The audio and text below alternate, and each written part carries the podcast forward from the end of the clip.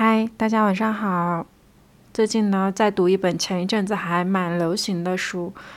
叫做《老派少女购物路线》。这本书呢，主要是讲吃，也会讲到一些吃与生活当中发生的小事连接起来的生活哲学。我还挺喜欢的。读的过程当中就想到，其实今年夏天我也在家里面做了不少的菜，吃了很多记忆里家里才会有的味道，所以也就刚好想要来记录一下这个夏天我吃过的那些菜。今天上海又下大暴雨了。我正在录制的这个时候呢，外面正在打雷，也不间断的有闪电，天气非常不好。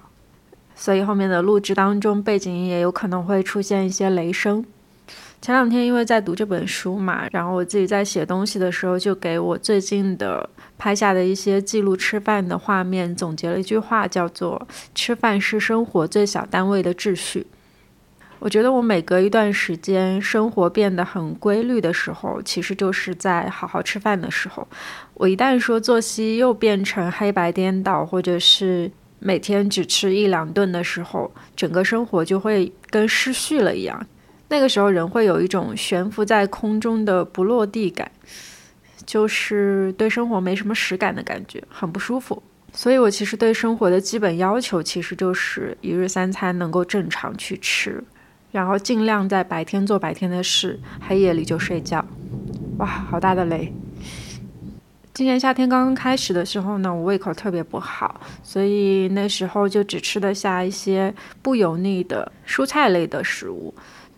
刚开始的时候，老是糊弄自己，就买一块那种汤料，然后放到锅里去煮化了之后，就把蔬菜扔进去。后来糊弄着糊弄着，发现我一天也就吃一两顿饭，然后整个作息都已经快颠倒了。这个时候才决定说我要好好做饭。于是那时候呢，就购买了一些自己很喜欢吃的蔬菜，开始精细化的去处理它。我小的时候在家里面经常在夏日里会吃到的一个蔬菜是丝瓜。那个时候的做法其实有很多，丝瓜蛤蜊汤啊，还有丝瓜炒蛋等等。好像丝瓜就是一个在夏天里才会出现的限定蔬菜。我自己长大以后，其实也没有意识到有什么东西是要在时令的时候吃它的。但是在今年夏天，因为很多的时间都在家里，所以突然间思念起了那些曾经的时令食物。于是今年我就吃了非常多次丝瓜，而且丝瓜汤的做法实在是太简单了。就真的是只需要先把油放到锅里，然后丝瓜简单的炒一下，之后加上开水，再加进蛤蜊，然后再只要放一点非常简单的调味料，这个汤就会变得非常的好吃。因为原本丝瓜的清甜和蛤蜊的鲜味融合在一起之后，都不需要过多的修饰，就很鲜美，也很清爽。我还有很爱吃的蔬菜做法是用蚝油去炒很多的蔬菜。其实我小的时候家里面不怎么用蚝油做饭，但是长大了以后经常能够吃到，比如说像蚝油包菜、蚝油生菜之类的这些蔬菜，然后我才知道说原来用蚝油炒蔬菜都不需要放盐就会变得很好吃。于是我今年就在家里尝试了很多种蚝油炒制蔬菜的组合，像是什么蚝油杏鲍菇、蚝油娃娃菜。等等，都真的是意料之外的好吃诶。我感觉从此以后蚝油就会成为一个蔬菜的必备品，就不管是什么蔬菜，我可能都想要用这个调味料来试试看。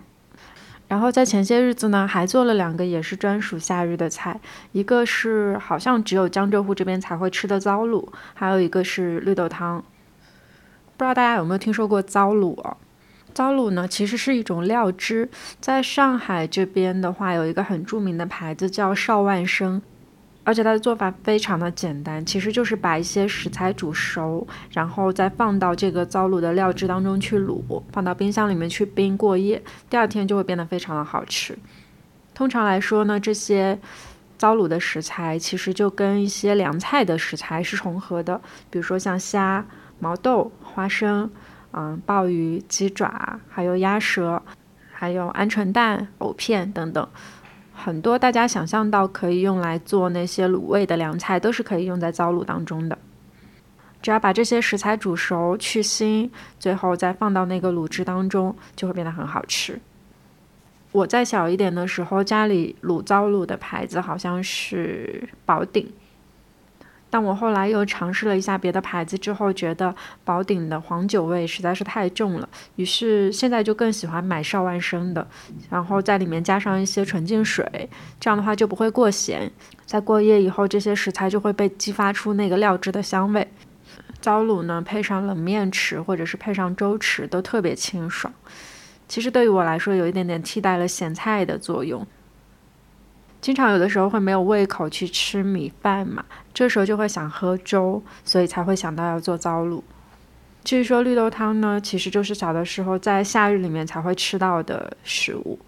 小的时候家里面会用锅去煮绿豆汤，但是因为我还挺懒的，就是连看火这种事情我都不太爱做，所以我就在网上面去搜到了电饭煲去煲绿豆汤的。做法其实也真的就很简单，只需要电饭煲有煲粥的那个功能，就可以做出特别沙的那种绿豆汤。我其实绿豆拿出来之后就简单的清洗一下，也都没有像很多功课里面说要去把它冰过一遍就容易煮出沙，我就直接洗过了以后直接放到那个电饭煲里去。但是有一个特殊的步骤是，我会用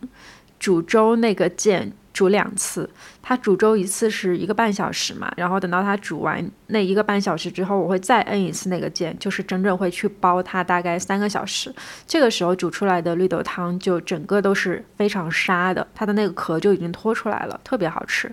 小的时候喜欢在绿豆汤里面加很多糖，现在我加糖的分量也少了很多，但是依旧还是很爱喝这个汤。而且我不知道会不会有人跟我一样，其实我没有很爱喝冰的绿豆汤，相比冰的，我会更爱喝刚刚出锅的那种热的绿豆汤，就直接把它当成正餐去吃。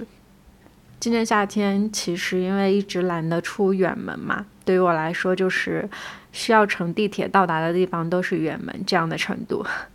所以有一些自己曾经很爱吃的菜馆都没有去吃过。有一天在家里就突然间很想念火烧云的油焖鸡，就是思念到什么程度呢？已经开始纠结我第二天是不是要去乘坐地铁去排一下队吃一顿油焖鸡，才能够缓解我的思念。然后当天晚上我就在那个小红书上面查食谱，就查到了有很多人复刻油焖鸡的做法，这个里面甚至还有减辣版本的，就是可以只放一点点小米辣，然后让它变得更加适合不吃辣新人的口味。我就想说，那既然如此的话，我为什么不直接在家里面试着做一下呢？所以我就选定了其中的一道菜谱，决定第二天复刻去试一下。我就备好了材料以后，第二天就直接上手尝试去做了这道菜。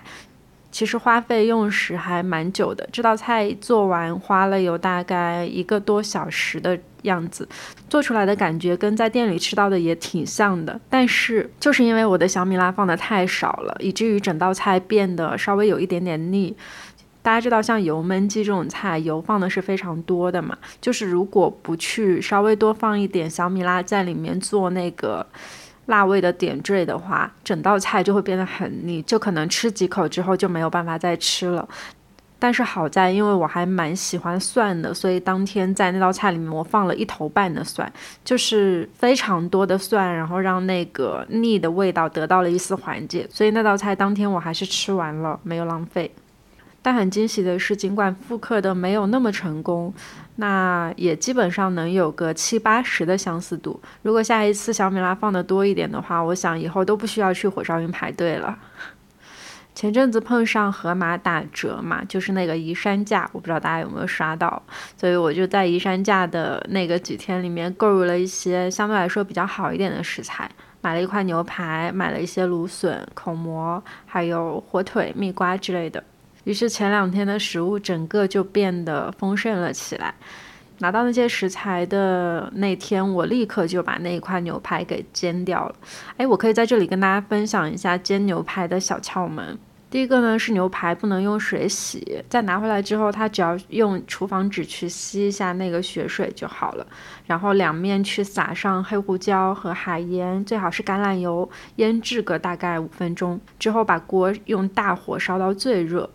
放进去牛排，然后两面去各煎一到两分钟，就是煎到呃面上那块肉已经是熟的水准，就可以翻面了。之后呢，再立刻转成小火，这个时候再去放黄油。其实有很多人在煎牛排的时候，好像从刚开始就会放黄油，但是更好吃的做法其实是在大火煎完两块面之后，转成小火，再去把黄油和配菜放进去。在这个过程当中呢，可以把融化的黄油，就是用勺子舀起来去淋到那个牛排的表面上面。之后牛排煎好了以后，不是要先切嘛，就把它放在那个案板上面去醒三分钟。就这三分钟内不要去动它，这样的话就可以把它的汁水锁住，就变得很好吃。用这种煎法煎出来的牛排，我觉得它的奶香味保留的还蛮足的。就算是火候没有控制好，把肉煎的稍微有点过熟了，都还是挺好吃的。至于牛排的配菜，我比较喜欢就是放芦笋和口蘑。哎，我对口蘑真的有一种很神奇的感情，我特别喜欢处理口蘑。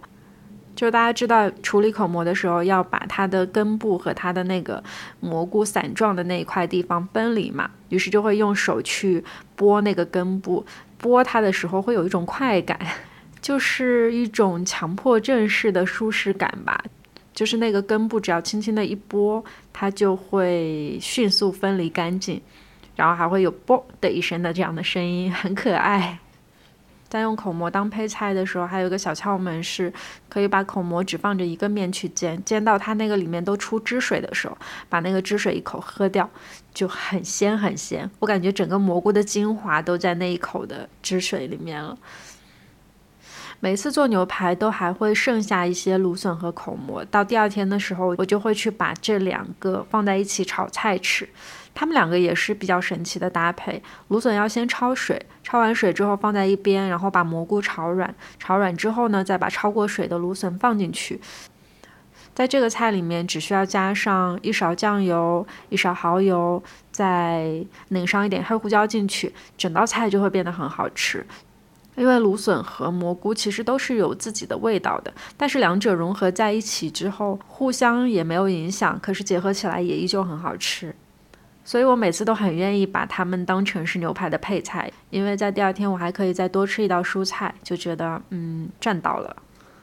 另外呢，就是我在家的冰箱里面囤了非常多的蟹柳，我很喜欢囤那种不加任何淀粉的，就是纯鳕鱼米做出来的那种蟹柳。它们会很好吃，就是其实有很多人是把它当零食吃的，但是我有一个做法，就是直接把它们撕得很碎之后，就扔到蛋液里面去，然后就以滑蛋的做法放到锅里面去炒。那我会做的比滑蛋稍微更熟一点点，就是没有保留蛋那么嫩的口感。其实相比嫩蛋，我好像还是更喜欢吃那种扎实一点的蛋吧，所以我会把这道菜做得更加熟一点。甚至在这道菜里面，其他的调味料都是多余的，只需要放一点点盐就会很好吃。然后再盛出来之后，我会在上面再去撒上一点点欧芹碎，整个香气就会变得很丰富。而且蟹柳炒蛋真的太简单了，就真的是十分钟以内就可以做出来的一道快手菜。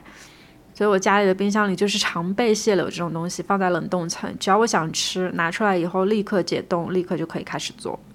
然后呢，今年夏天用的最多的一个东西叫做蒸锅。我们家的蒸锅真的是比空气炸锅还要忙的一个存在。它每天要负责我很多的早饭，比如说蒸包子啊，然后蒸一些玉米、地瓜之类的东西。它有的时候还要给我充当蒸菜的工具，因为有的时候会去买那种半成品的蒜蓉粉丝扇贝，其实也只要放到那个锅上去一蒸就好了。还有很多半成品的菜，他们都是连包装都不用拆，只要放在蒸锅上面一蒸就可以拿出来吃。然后就发现，其实有很多蔬菜也是可以蒸着吃的。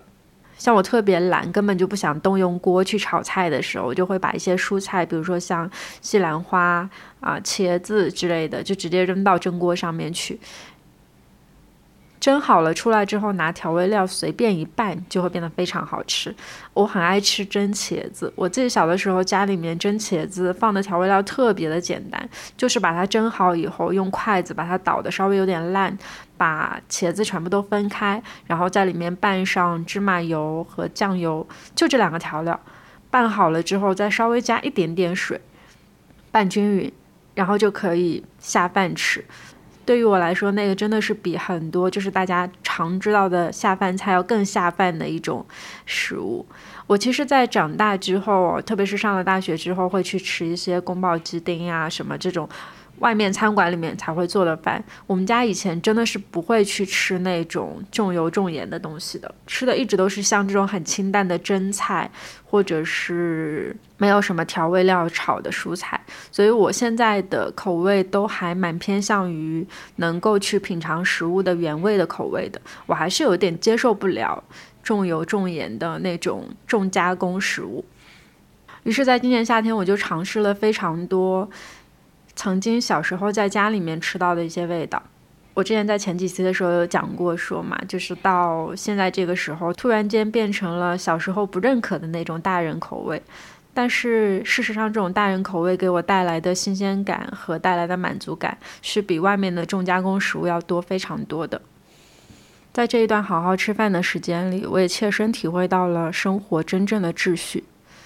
在每一天的初始和结束都认认真真的吃饭，认认真真的去准备食物，好像就成为了我一天开始和一天结束非常重要的标志。我每一年都会有很认真生活和很不认真生活两个极端的这种来回切换的时光，但是我每次都能够在认真生活的那些时间里面感受到好好吃饭的这件事情的重要性。在这个夏天，我其实大部分时间都在家里。我用了非常多的时间去做饭，去让自己重温那些回忆里面不复存在的味道，也在这个过程里面产生了很多心流感。我好像不需要在做饭的过程当中旁边再去放一个什么其他的声音，比如说听歌或者听播客，或者甚至是看电视剧来吸引我的注意力。我可以专注的沉浸在那件事情里。它会让我觉得生活是有实感的，就是不会让我漂浮在空中，可以好好的落地的去经过我有实实在在感觉的每一天。这一期好像也还是蛮流水账的，就是记录了一些我最近的食物。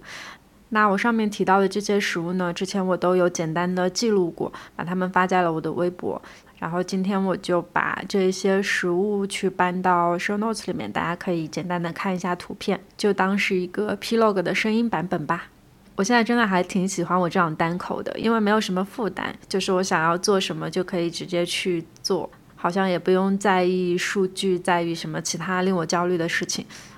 这是一块非常让我感觉到舒适的自留地，那希望对你们来说也是吧。好。希望大家睡个好觉，晚安哦。